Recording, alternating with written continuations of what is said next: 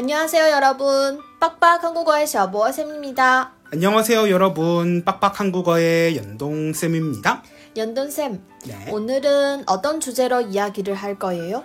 오늘은 지난 시간에 이어 제가 한국에서 중국에 돌아온 뒤에 일어난 일들에 대해서 이야기해 보려고 해요. 네, 알겠습니다. 그럼 漂泊韩语你我的韩语世界 167회를 시작해 보도록 하겠습니다.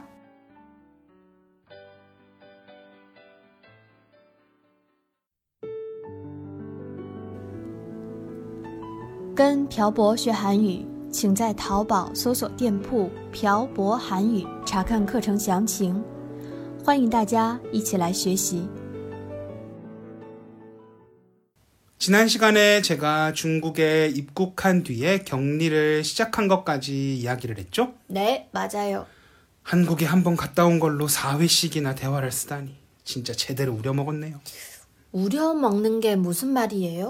태태 씨 우려 먹는다는 말 몰라요? 네, 무슨 말인지 모르겠어요. 보통 돼지 뼈나 소 뼈를 막 끓여서 국물을 낼 때 뼈를 우리다 라고 하거든요. 근데 이 뼈에서 국물을 낼 때는 한 번 끓여서는 국물이 맛이 없어요. 그래서 여러 번 끓여야 하거든요.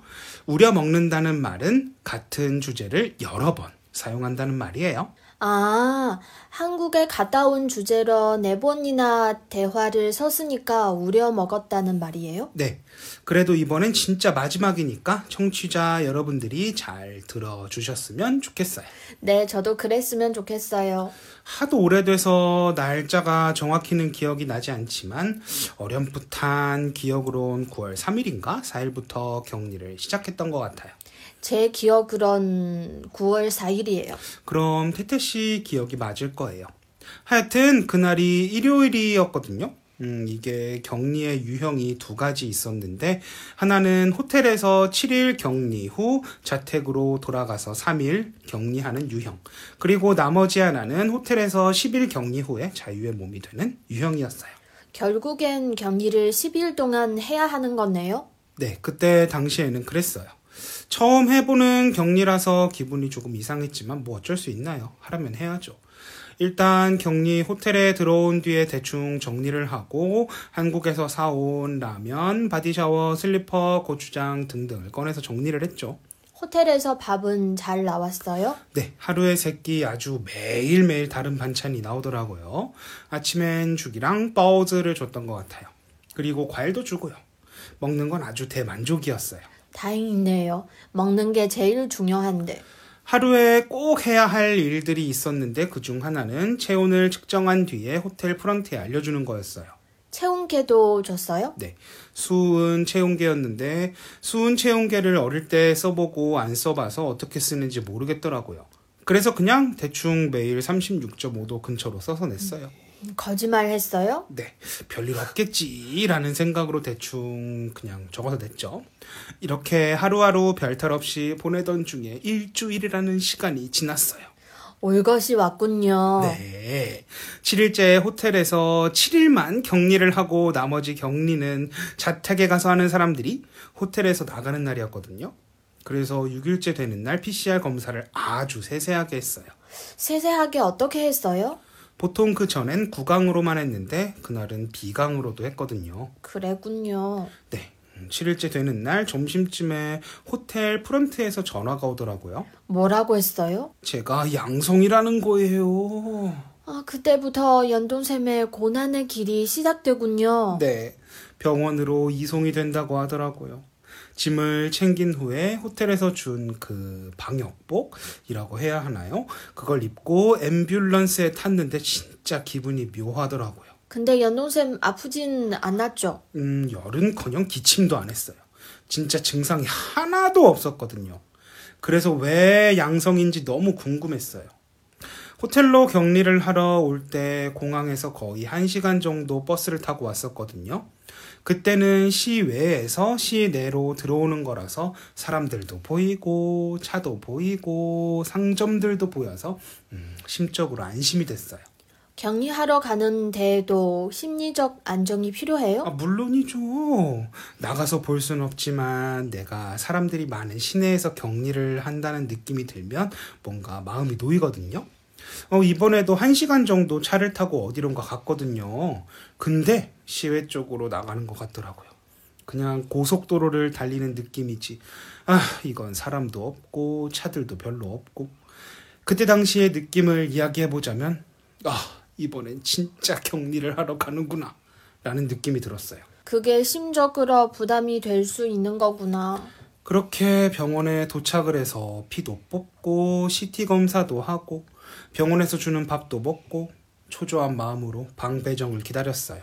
그 호텔에서 연돈샘 혼자 격리병원에 갔어요? 아, 아니요. 한 명 더 있었어요. 그 사람하고 같이 방 배정을 받으려고 대기하고 있었어요. 병원에 도착한 게 한 3시쯤 됐었고, 방을 배정받은 게 6시쯤이었던 것 같아요. 저랑 같이 온 사람은 대학원생이었는데, 인터넷 강의를 들어야 한다고 독방을 달라고 하더라고요. 그래서 저도 가능하면 독방을 달라고 했죠. 연돈샘도 독방을 배정받았죠. 네. 독방에 딱 들어왔는데, 아, 이건 호텔이랑 비교할 수 없을 정도로 시설이 열악했어요. 어땠어요? 병실에 CCTV도 있고, 제가 활동할 수 있는 공간도 적고, 화장실도 작고, 샤워 시설도 열악하고, 밖에서 창문으로 제가 뭘 하는지 다 보고 있고, 뭐랄까, 좀 감시당하는 느낌이 컸어요. 그리고 가장 힘들었던 건 입원한 뒤 일주일 간격으로 PCR 검사를 한단 말이죠. 거기서 또 양성이 나오면 일주일 동안 이 병원에서 지내야 했어요. 음성이면요? 음성이면 호텔로 가서 일주일 동안 격리를 한 뒤에 음성이어야 자유의 몸이 될 수 있었어요. 참 복잡하네요. 제가 11일에 병원으로 이송이 됐는데 한 3일 동안은 진짜 별의 별 생각이 다 들었어요.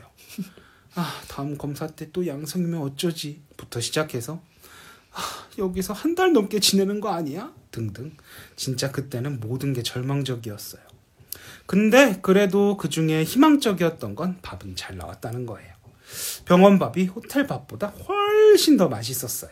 아마 호텔 밥이 더 좋은데 병원 밥이 연돈샘의 입맛에 더 잘 맞았을 거예요. 네, 맞아요. 어, 호텔에선 거의 하루에 한 번씩 제가 잘 안 먹는 오리고기하고 샹차이가 들어간 음식을 줬는데 병원에선 오리고기도 안 주고 샹차이도 안 주고 너무 좋았어요. 그렇게 며칠을 보낸 후에 어, 연락 한 번 없던 의사가 저한테 외신을 했어요. 뭐라고 했어요? 오늘 새로 들어온 환자가 있는데 그 사람은 증상도 심하고 음성과 양성을 판단하는 수치도 기준에 한참 못 미친다는 거예요. 근데 저하고 저랑 같이 들어왔던 사람은 증상도 없고 그 수치도 음성과 거의 다를 게 없으니 방을 합치라는 거예요. 그래서 합쳤어요? 뭐 어쩔 수 있나요? 합치라면 합쳐야죠. 제가 그 사람이 있는 방으로 갔었는데 그 사람 방에 가기 전까지는 진짜 아, 이런 상황에서 다른 사람과 같이 방을 써야 한다는 게 너무 싫었어요. 근데 막상 가서 며칠 지내다 보니까 이게 혼자 있는 거랑 다른 사람하고 같이 있는 거랑은 또 뭔가 다르더라고요. 어떤 면에서 달랐어요? 마음에 안정이 된다고 해야 하나? 어, 그 사람은 한국에서 대학원에 다니는 학생이었는데 한국어를 전혀 할 줄 모르더라고요. 그것도 참 신기했어요. 하여튼 이게 중요한 게 아니고 그렇게 병원으로 온 지 일주일이 되던 18일 일요일 PCR 검사를 했는데 둘 다 음성 판정을 받았어요. 퇴원을 했어요? 퇴원을 하긴 했는데 그날 하진 않았죠. 원래 원칙상으로는 입원한 지 일주일이 되는 날에 퇴원을 해야 하는데 뭔가 문제가 생겼는지 그 다음날 퇴원을 하고 하는 거예요. 아, 난 하루 농고사하고 1분 1초도 여기에 있기 싫은데. 근데 어, 뭐 어쩔 수 있나요? 하라면 해야죠. 그쵸. 하라면 해야죠. 퇴원 전날에 간호사들이 저희의 짐을 소독하라고 X선 소독기하고 소독할 수 있는 티슈를 줬거든요. 그걸로 소독을 한 뒤에 잠을 잤죠. 근데 아침 5시에 눈이 너무 아픈 거예요. 왜요? 저랑 같이 방을 쓰는 그 친구도 눈이 완전 시뻘개져서 눈도 못 뜨고 그랬거든요. 아마 소독하라고 준 그 소독용 티슈에 들어있는 소독약이 너무 강해서 저희 눈이 다 뻘개지고 눈도 못 뜨고 아주 난리도 아니었어요. 그렇게 다시 잠을 자고 일어난 뒤에 아침을 먹고 퇴원을 하려고 밖으로 딱 나왔는데 나왔는데? 거의 일주일 만에 맞아보는 햇살이 너무 좋았어요. 아, 그날 좀 더웠는데도 불구하고 호텔에 격리를 하러 들어가면 또 7일 격리를 해야 하는데 호텔에서 나오기 전까지는 햇살을 못 맞을 생각을 하니 더워도 그냥 계속 맞고 싶더라고요. 연돈쌤이 그날 찍은 동영상 봤어요. 그렇게 햇살 아래에 땀을 좀 뺀 뒤에 호텔로 이동을 했죠. 호텔로 이동을 했는데 엘리베이터를 못 쓰게 하더라고요. 게다가 숙소는 6층. 그 무거운 짐을 들고 계단으로 6층까지 올라가서 방에 들어갔는데 이게 느낌이 좀 이상했어요. 뭐가 이상했어요? 맨 처음 격리했던 호텔에는 방마다 사람이 있었는데 두 번째 호텔은 방이 텅텅 비었더라고요. 왜요? 나중에 안 사실인데 이 호텔은 저처럼 병원에 한 번 갔다 온 사람들이 들어오는 호텔이더라고요. 그리고 격리 비용도 무료였어요. 그럼 그 전에는 다 돈을 냈다는 말이네요? 네, 첫 번째 호텔에선 하루 숙박 300원, 밥값 하루에 100원, 보증금 500원, 총 4,500원을 냈고, 어, 제가 7일째 호텔에서 나오니까 그 사람들이 1,700원을 돌려줬어요. 병원은 8일 동안 총 3,000원 조금 넘게 들었던 것 같아요. 그래군요. 이 호텔에서 일주일을 묵었는데 딱히 별다른 특별한 일은 없었어요. 그냥 조용히 살고 통풍 잘하고 주는 거 잘 먹고 잘 자고 했더니 다행히 음성 판정을 받아서 집에 오게 됐죠. 격리 끝난 뒤에 나왔을 때 어떤 느낌이었어요? 아침 8시에 나왔는데 제가 묵었던 호텔이 완전 시내더라고요. 그래서 아침에 출근하는 사람들로 북적북적 했어요. 제가 격리만 거의 25일 가까이 했으니 오랫동안 안 걸었을 거 아니에요? 그래서 그런지 조금 걸으니까 허벅지가 아프더라고요. 그리고 운동을 하도 안 했더니 숨도 엄청 차고 땀도 많이 나고 거의 한 달 동안 격리를 하니까 제 몸이 제가 알던 그 몸이 아닌 것 같은 느낌이었어요. 격리할 때 운동을 좀 해서야 해요. 지금 와서 그런 얘기를 하면 뭐 하겠어요. 이미 다 지나간 얘긴데. 남경에서 대련으로 돌아오는 비행기 시간이 11시인가 12시 비행기였던 것 같은데 호텔에서 나와서 편의점에 가서 간단하게 빵으로 아침을 해결한 뒤에 좀 걷다가 공항으로 갔죠. 남경 공항은 어땠어요? 아주 나쁘지 않았어요. 음, 국내선이어서 사람도 많고 음식점도 연곳이 많아서 점심을 공항에서 먹었어요. 뭐 먹었어요? 국수하고 만두를 먹었어요. 그렇게 비행기를 타고 대련에 도착했는데 어, 제 좌석 번호를 부르면서 나오라는 거예요. 왜요? 저도 맨 처음에는 진짜 좀 의아했는데 저는 해외에서 온 사람이라고 격리 차량을 타고 가라는 거예요. 거의 VIP급 대우를 받았어요. 어떻게 했길래 VIP급이라는 말을 해요? 수속도 이미 다 끝나 있었고 나가기 전에 줄도 안 서도 됐고요. 그럼 VIP급 대우 맞네요. 그렇게 격리 차량을 타고 공항 안에 있는 격리 시설에서 PCR 검사를 마친 뒤에 격리 차량을 타고 공항에서 집에 왔죠. 아, 끝난 지 알았던 격리가 집에서도 일주일 동안 계속됐어요. 맞아요. 처음 3일은 연돈쌤이 혼자 있어야 한다고 해서 제가 친구 집에 가서 잤어요. 네, 그랬었죠. 그리고 매일매일 PCR 검사를 하는 사람들이 집 앞에 와서 제 샘플을 채취해 갔고요. 지금도 그러고 있죠. 네. 매주 화요일, 금요일. 그 사람들이 아침마다 와서 제 샘플을 채취해 가죠. 그래서 전 줄을 설 필요가 없어요. 한 달의 격리 후에 남은 것 중에 가장 편리한 건 이것뿐이네요. 원래 오늘도 2회 내용으로 나눠서 하려고 하다가 진짜 너무 우려먹는 것 같아서 좀 길지만 한 회로 압축을 해보았습니다. 네, 저희 녹음만 거의 30분 한 것 같아요. 녹음을 하고 있는 이 시점에는 격리가 5 플러스 3으로 축소됐다고 하네요. 해외에 계신 분들께선 자기도 모르는 사이에 감염이 됐을 수도 있으니 귀국하실 때 진짜 꼭 제대로 된 기관에 가셔서 PCR 검사 음성 판정을 받고 오시는 걸 추천합니다. 그렇지 않으면 저처럼 돈 주고도 살 수 없는 이런 경험을 하실 거예요. 꼭 무슨 공익 광고 같아요. 음.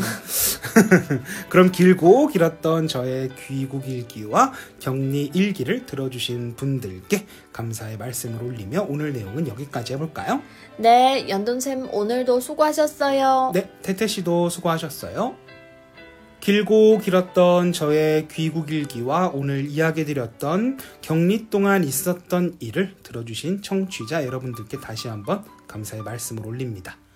방금 말씀을 드렸지만 다시 한번 강조하자면 해외에 계신 분들 중 귀국을 해야 할 일이 생기신다면 꼭 자신이 음성인지 감염이 됐었는지를 꼼꼼히 따져보신 후에 어, 귀국하시는 것을 추천드립니다. 자신이 양성이 아닐지라도 어, 여러분들이 계신 나라와 중국의 양성과 음성의 판단 기준이 조금 다를 수도 있고 병원마다 기준이 조금씩은 차이가 있다고 하니 신중하게 판단하신 후에 귀국하셨으면 합니다. 그렇지 않으면 저처럼 힘든 한 달을 보내실 수도 있어요. 다시 한번 이 긴 이야기를 들어주셔서 감사하고요. 저희는 알차고 재미있는 내용을 가지고 다음 회에 돌아오도록 하겠습니다. 혹시 격리에 대해서 궁금한 점이 있으신 분들은 댓글에 남겨주세요.